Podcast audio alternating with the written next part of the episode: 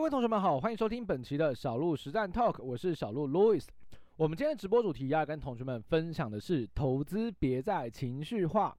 小鹿在四月二十七号的时候呢，出版了一本全新的书籍《投资别再情绪化，让数据说话，用科学方法让本金百倍奉还》。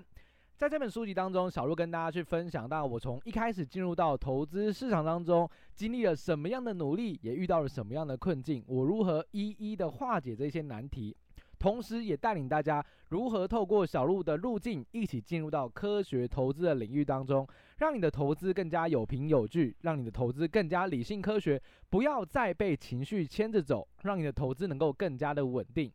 而在今天的 podcast 内容当中呢，小鹿要跟同学们来去分享这本书籍当中一个三大重点，来让同学们对于这本书有更好的一个引导，更好的一些导读的这个内容哦。首先，第一个我要跟大家来聊的就是小鹿的投资的历程。其实小鹿刚开始在进入到股票市场的时候呢，大概是在大学一年级左右。在当时呢，因为一堂通识课程叫做《职场生存学》，让我对于投资理财产生了浓厚的兴趣。也就是从那时候开始，小鹿就到处想办法去自学投资，想办法从各式各样的资源当中找到学习交易的门路。那基本上，我想，如果你也跟小鹿一样，曾经有到处去找过一些资源、找过一些内容的同学，你应该也是相当的清楚。其实，实际上要找到一个有架构、有逻辑的课程或者是内容来做学习，其实是相当相当不容易的。所以在刚开始进入到市场的时候，其实小鹿的路径应该也跟大家都差不多，就是东撞西撞哦，一下学一下基本面，一下学习筹码面，那一下要学习一下技术面。各种面向到数据多测试哦，有可能在做这笔交易的时候，我看的是技术面的优势；下一笔交易我看的是基本面的优势。也就是，其实，在当刚开始进入到市场的时候，你的方法会一直一直变换，而且是相当相当混乱的。再简单白话一点来说，其实就是毫无逻辑的操作，因为你的方法永远不固定。你的方法也没有任何的信息，你其实也是半知一知半解的，你也不是那么的了解，所以在这种情形之下，你就会发现你非常非常的容易被新闻媒体给带风向了。比如说，你手中可能持有一档股票，那你持有这档股票之后，你会做什么事情呢？一般的同学就会去网络上赶快去找找，他有没有新的新闻消息出来，他有没有新的利多题材出来，有没有任何的利多消息藏在背后，对吧？可是你在搜寻的过程当中，你常常会忽略一个很大的问题，也就是因为你已经持有多单了，所以你在查询这一档个股的相关资讯的时候，你只会看到有利于它的相关的消息，不利于它的相关的消息，基本上你是都假装看不见的，或者是你几乎是不理会它的。即使你看到，你去 Google 搜寻的时候，搜寻到了一个利空的新闻，你还是会选择跳过它，不想点进去看。为什么？因为你手中就是有多单，这时候你就会陷入这种情绪化交易的陷阱，你的判断逻辑完全不理性，是非常非常主观且已经被锚定的。反正你就是做多了，你就只能看多它，你就只能看好它后来的发展。所以在这样的状况之下，我想同学们，如果你有这样的操作经验跟历程，你应该也知道会在市场上吃不少的亏。尤其是呃，可能会有严重的套牢啊，可能会有一些严重的亏损，甚至可能会让你出现连续好几档个股都出现赔钱的状况。连续的亏损会让你导致心态上非常的不平衡，你可能开始怀疑人生，开始怀疑自己，我到底适不适合投资股票？那其实小鹿当时也是遇到一模一样的状况，尤其是花了好几年到处东撞西撞，没有得到一个结果，然后还出现了亏损的一个结论。那到时候我到底是怎么去面对它？其实逻辑也是很简单的，就是我一直在想，我的方法一直变来变去，那到底什么才是好的方法？这时候就是一个很重要的灵魂拷问了，因为我们一直在找方法嘛。结果最后我发现，要让你的方法稳定下来，最好的做法是什么？最好的做法就是，它有一个历史交易的回测记录，可以提供你一个很好的信心。所以，也就是从那时候开始，我就一脚踏入了科学化交易的领域当中。我开始去钻研每一种投资的面向，有哪一些的因子真的很重要。例如，我可能发现营收真的很重要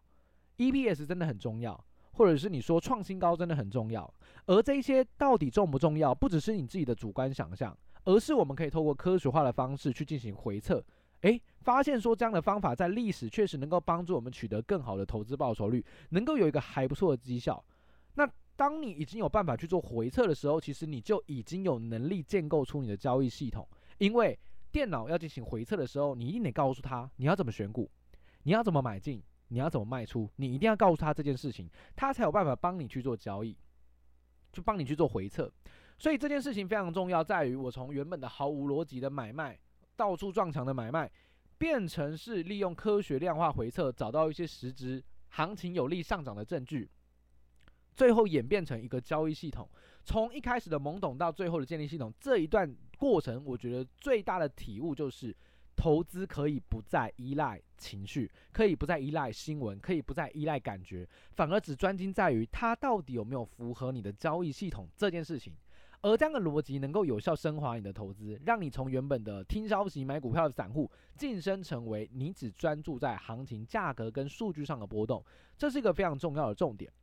那如果你是一个新手，你到底该怎么样子来去进入科学化投资的领域当中呢？在本书当中，其实小鹿我跟大家分享到，我一直都认为股票市场它是一个大型的资料库，这个资料库当中隐含了非常非常多的秘宝，我觉得藏在里面。包含像是我们会去收集基本面、技术面、筹码面的因子，这些因子当中，其实大部分的因子都是没有什么跟股价有直接性挂钩的，而少数一些很重要的因子，例如像我刚刚提到的月营收，或者是 EPS，甚至是股价创新高等等，这些的因素对于股价的报酬率，它就可以透过科学的方式验证，它真的会严重影响投资报酬。所以这个时候，我们就可以利用回测的方式来帮我们找到更多在股票市场上的一个实质证据。你在规划你的系统、规划你的策略的时候，就会更加有凭有据。那到底该怎么去进入这个领域呢？小鹿在这本书里当中有手把手的带大家去认识基本面、技术面、筹码面几个比较市场上主流，而且它真的会影响股价投资报酬率的因子，带同学们先入门。我就回测给你看，本一笔到底会不会影响股价报酬？股价净值比到底会不会影响股价报酬？你所熟知的月营收到底会不会影响股价报酬？都会在这本书当中手把手的带领大家去做回测，回测出来的证据就可以让你对于月营收有很明确的理解，它确实能够提高股价报酬。那你在每一个因子、基本面、技术面、筹码面的因子都探勘完毕之后呢，接下来就是重要的环节，去教大家如何去组合出属于你的投资策略。你喜欢基本面的，你可以用多一点的基本面因子；你喜欢筹码面的，你就可以用更多的筹码面因子来帮你找到属于你自己喜欢的那种调性的个股来去做操作。当然，最重要的重点还是得经得起历史的量化回测，在回测能够有获利潜力的一个策略，它才有实际战上战场的价值。这是我认为在本书当中。可以协助到同学们去完成跟进入科学化领域的一个非常好的工具哦，非常好的内容。我也希望同学们看完这段内容之后，是真的有所收获的。那最后，我只是要跟大家分享到新书的上架，我的真实的告白到底是什么呢？其实实际上，我一直都觉得在股票市场上的操作真的很容易情绪化。所以为什么我这本书的名字要叫做《投资别再情绪化》？因为我相信大部分的人都是情绪化的交易为主，这也是为什么大家都很喜欢去看新闻，大家都很喜欢去找行情的涨跌到底是为什么，而实际上涨跌那个为什么其实一点都不重要，因为等到你发现的时候，行情价格早就已经波动了，所以实际上很多时候你会发现很多公司它的好的买点都是在什么？都是在没有人闻问的时间，没有人知道他在做什么，没有人知道他背后题材是什么。通常那个时间点都是最好的买点，也通常都是一个相对低档的位置。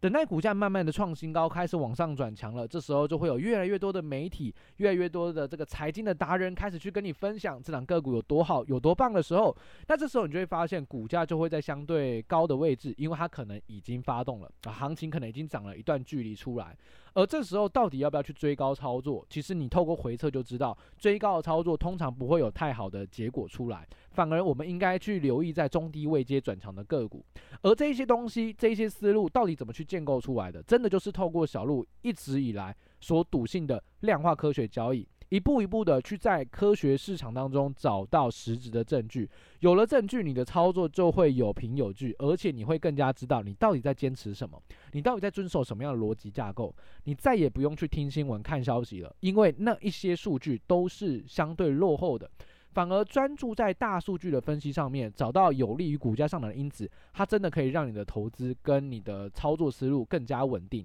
再也不会投资情绪化喽。所以，如果你对于小路的投资的历程有兴趣，或者是你也真的想要透过这一次的机会，好好的深入了解什么叫科学化交易的话，我们的书籍目前已经在诚品、博客来哦，全国的这些通路门市都有成功的上架了。那当然，电子书城的部分，主流的电子书城也都有这一本电子书。那欢迎同学们可以去呃用行动来支持小路，去从这本书籍当中获得更多的启发哦。那我们这一集的 Podcast 内容就到这个地方，我们就下集内容再见喽，拜拜。